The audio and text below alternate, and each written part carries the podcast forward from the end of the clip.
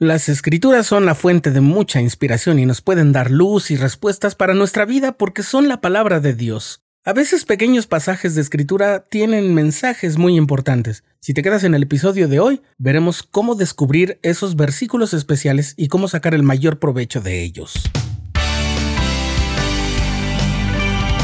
Esto es el programa diario con Rafael Vázquez.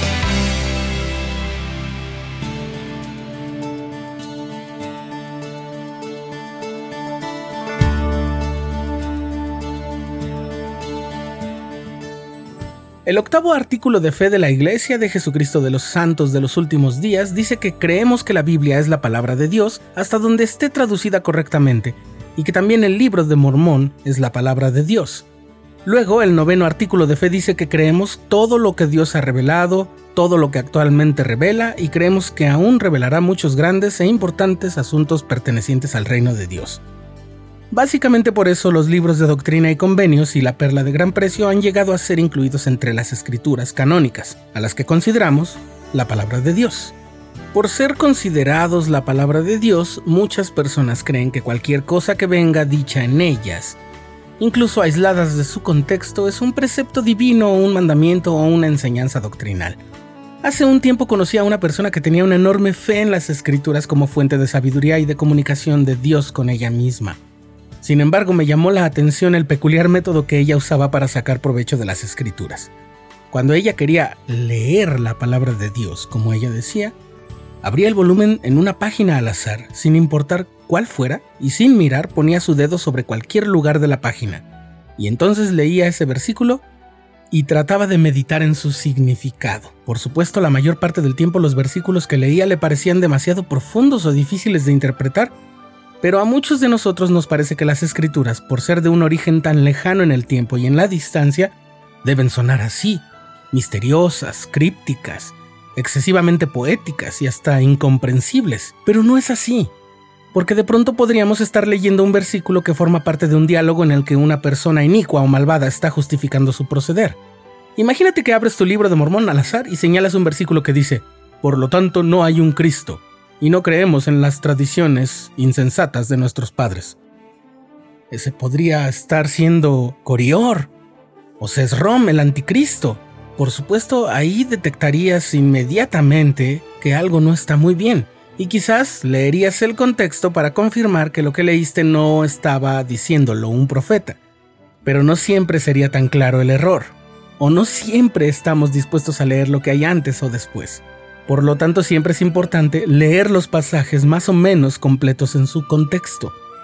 Cuando Lamán y Lemuel le hicieron a Nefi preguntas relativas a las revelaciones y el sueño de su padre Ley sobre el árbol de la vida y la barra de hierro, ellos le dijeron que el Señor no les daba a conocer esos misterios a ellos. Esto lo podemos encontrar en el capítulo 19 de Primer Nefi, y casi puedo escuchar a Lamán y a Lemuel usando una frase que es un poco más común en nuestros días es que por más que leo las escrituras, no les entiendo mucho.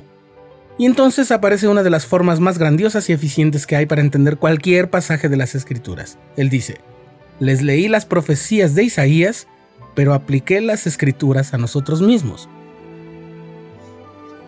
¿Cómo podemos aplicar las escrituras a nosotros mismos? Lo primero es entender quién está hablando.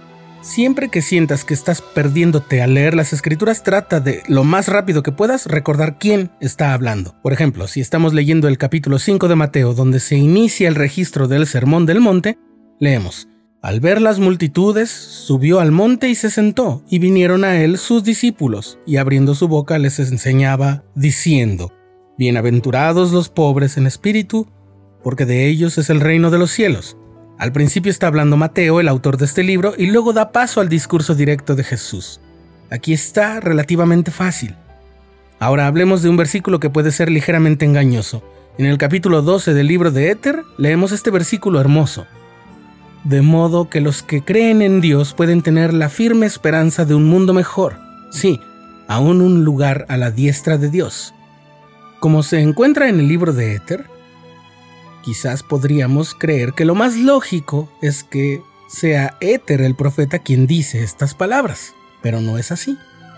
El libro de Éter, con todo y que trata del pueblo de Jared, que vino a la tierra prometida desde aquella torre de Babel y que fue contada como historia por el profeta Éter, en realidad ese relato fue compendiado por Moroni, el hijo de Mormón, el profeta que compendió y editó lo que él llamó las planchas de Nefi y que hoy conocemos con el nombre de El libro de Mormón. Es verdad que en este caso resulta en cierta forma irrelevante que lo haya dicho Éter o Moroni, por su contenido, pero al leer los versículos previos y subsecuentes se da uno cuenta de que lo que está haciendo Moroni es dar su interpretación de la vida del profeta Éter y del pueblo de Jared. Y ahora yo Moroni quisiera hablar algo concerniente a estas cosas. Quisiera mostrar al mundo que la fe es las cosas que se esperan y no se ven. Por tanto, no contendáis porque no veis. Siempre podemos sacar más entendimiento cuando recordamos quién está hablando. Ahora, además también podemos tener presente a quién le está hablando. Muchas de las enseñanzas de Cristo que se registran en el Nuevo Testamento han sido motivo de duda, cuando lo único que necesitamos leer es a quién le está diciendo ciertas cosas. A veces les habla a la gente que se reunía para escuchar sus enseñanzas. A veces le está dando instrucciones particulares a sus apóstoles. A veces está hablando con algún intérprete de la ley o algún fariseo o alguien que lo quería hacer caer en alguna trampa, y de ello también depende el tono y el tipo de cosas que dice. Finalmente, el efecto más profundo de nuestro estudio de las escrituras, aunque solo se trate de un versículo, claro, siempre que esté leído con atención y con la guía del Espíritu, es el que tiene sobre nuestras vidas. Si nos impulsa a mejorar y parecernos más al Salvador y nos ayuda a entender que nuestro Padre Celestial nos ama infinitamente y ha dispuesto todo lo necesario para volver a su presencia, esa habrá sido una lectura muy provechosa de las escrituras.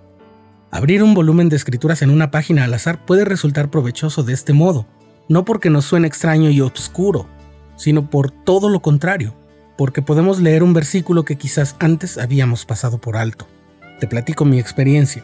Cuando era un niño de 10 años y conocí la iglesia, los misioneros no solo nos obsequiaron ejemplares del libro de Mormón, sino que a mí me regalaron una Biblia, al estar yo hojeándola con curiosidad, traté de leer algunos pasajes y hubo uno que me llamó la atención. Estaba en el libro de Job y decía, ¿no lloré yo al afligido y mi alma no se entristeció sobre el necesitado?